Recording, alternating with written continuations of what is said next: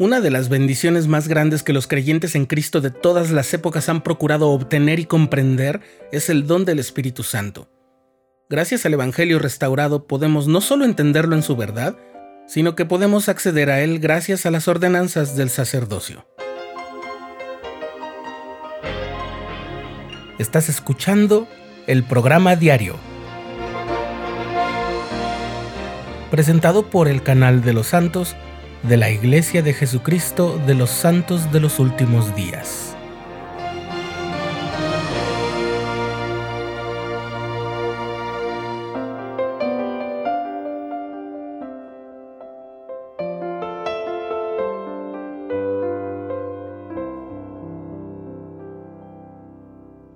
En un episodio previo del programa diario, hablamos del Espíritu Santo, el tercer miembro de la Trinidad mencionamos quién es Él y qué función cumple en el plan de nuestro Padre Celestial.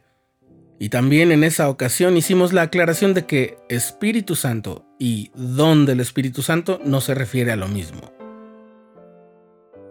En la sección temas del Evangelio de la página oficial de la Iglesia y de la aplicación Biblioteca del Evangelio, encontramos esto sobre el don del Espíritu Santo y que es bueno citar textualmente para que nada se pierda o altere.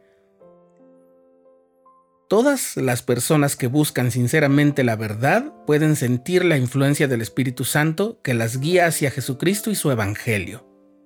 Sin embargo, la plenitud de las bendiciones que se dan por medio del Espíritu Santo solamente está a disposición de quienes reciban el don del Espíritu Santo y se mantengan dignos. Ahí está lo fundamental. Después que una persona se bautiza en la iglesia de Jesucristo de los Santos de los Últimos Días, uno o más poseedores del sacerdocio de Melquisedec colocan las manos sobre la cabeza de tal persona y en una ordenanza del sacerdocio la confirman como miembro de la iglesia. Una parte de esa ordenanza, que se llama confirmación, es que a la persona se le otorgue el don del Espíritu Santo, que como ya hemos dicho, no es lo mismo que la influencia del Espíritu Santo. Explicamos. Antes del bautismo, una persona puede sentir la influencia del Espíritu Santo de vez en cuando y recibir un testimonio de la verdad mediante esa influencia. Después de recibir el don del Espíritu Santo, y si guarda los mandamientos, la persona tiene derecho a la compañía constante de ese miembro de la Trinidad.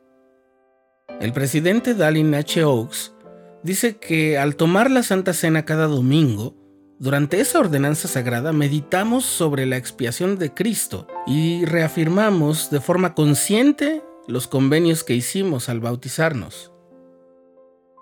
Ahora bien, la luz de Cristo, de la cual también ya hemos hablado en el programa diario, una manifestación del Espíritu Santo y el don del Espíritu Santo son tres cosas diferentes. La luz de Cristo se da a todos los hombres y mujeres para que sepan discernir el bien del mal. Las manifestaciones o influencia del Espíritu Santo se da para guiar a los que buscan con sinceridad las verdades del Evangelio. Pero el don del Espíritu Santo abarca muchísimo más. Para explicarlo, el profeta José Smith dijo que Cornelio, el discípulo del que se habla en el Nuevo Testamento, recibió un testimonio de la veracidad del Evangelio gracias al poder del Espíritu Santo o a su influencia. Mas no podía recibir el don del Espíritu Santo sino hasta después de ser bautizado.